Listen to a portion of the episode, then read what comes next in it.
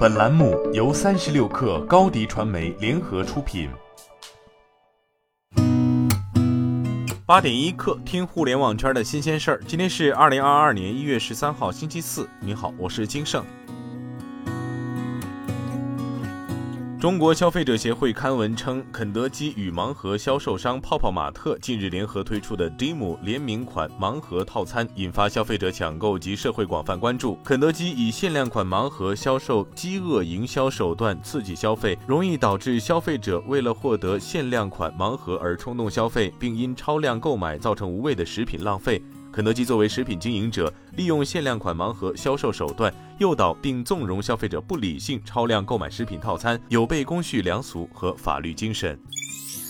据新华社报道，从海口海关获悉，去年二零二一年，海口海关全年共监管海南离岛免税购物金额四百九十五亿元，反映出海南离岛免税购物消费市场持续火爆。据了解。二零二一年，海南离岛免税购物人数六百七十二万人次，购物件数七千零四十五万件，人均购物金额七千三百六十八元，与上年相比分别增长百分之八十、百分之四十九点八、百分之一百零七和百分之二十点二。其中，化妆品、手表、首饰的销售额位居前三。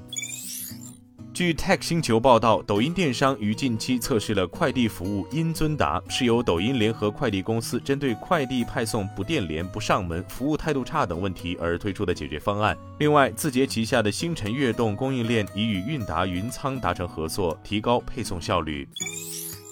据证券日报报道，时代数据显示，二零一九至二零二零雪季财年的滑雪人次为一千零四十五万，而二零二零至二零二一雪季财年为两千零七十六万人次，同比增长百分之九十八点七。其中百分之六十四的滑雪爱好者年龄处于十八岁至三十四岁这一年龄。中国冰雪产业发展研究报告则显示，二零二零年中国冰雪产业总规模已达到六千亿元，有业内人士预估，这一数字未来将达万亿元。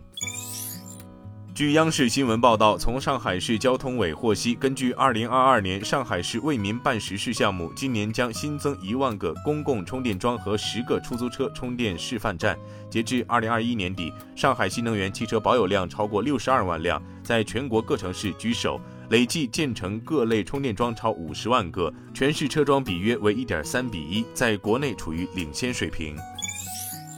据中国汽车工业协会统计分析，二零二一年汽车产销同比呈现增长，结束二零一八年以来连续三年的下降局面。其中，新能源汽车成为最大亮点。全年销量超过三百五十万辆，市场占有率提升至百分之十三点四，进一步说明新能源汽车市场已经从政策驱动转向市场拉动。受国际市场的恢复、中国品牌竞争力提升等因素拉动，中国汽车出口表现出色。从四月份以来，多次刷新历史记录，年度出口首次超过两百万辆，实现多年来一直徘徊在一百万辆左右的突破。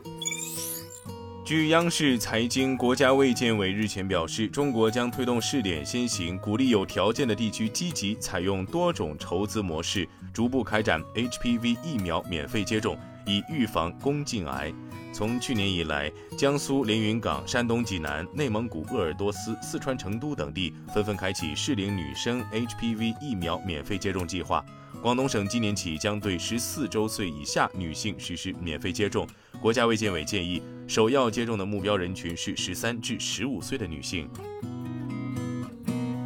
今天咱们就先聊到这儿，我是金盛，八点一刻，咱们明天见。